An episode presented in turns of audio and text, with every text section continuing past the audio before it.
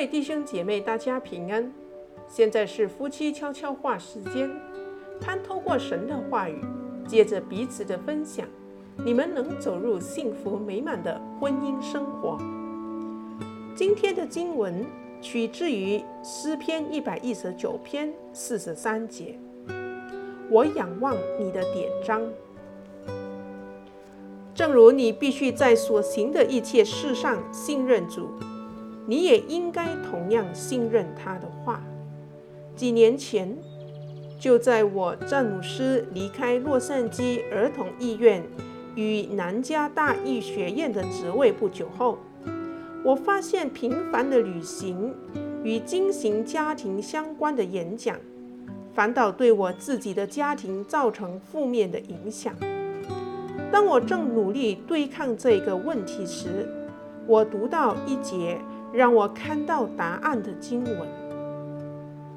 摩西为了解决百姓的纷争而感到精疲力竭。岳父看到这景况，便建议他指派其他人帮忙。他的岳父说：“你若这样行。”神也这样吩咐你，你就能受得住。这百姓也都平平安安归回他们的住处。隔天，我取消了来年全部的演讲行程，只留下了两个，下定决心留在家中。这个决定使爱家协会诞生。以及拥有八千万点阅数的系列影片，这样的智慧便存在于全球最畅销的书籍《圣经》之中。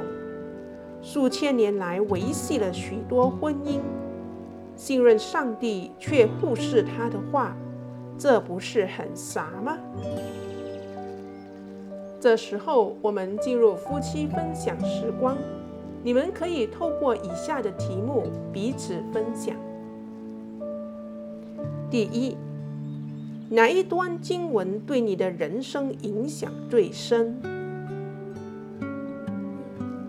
第二，我们夫妻俩有花足够的时间一起读圣经吗？第三，我们能够如何分配更多时间来读上帝的话？第四，你接下来想读圣经的哪一卷书？第五，我们如何能够从研读圣经中有更多的收获？相信你们都有美好的分享。愿神赐福你们的婚姻生活。我们一起来祷告。亲爱的主，谢谢你赐给我们可靠的文字引导，让我们明白该如何生活。求你帮助我们这一生的日子都能依靠圣经，寻求你的智慧。祷告是奉我主耶稣基督宝贵的圣名。阿门。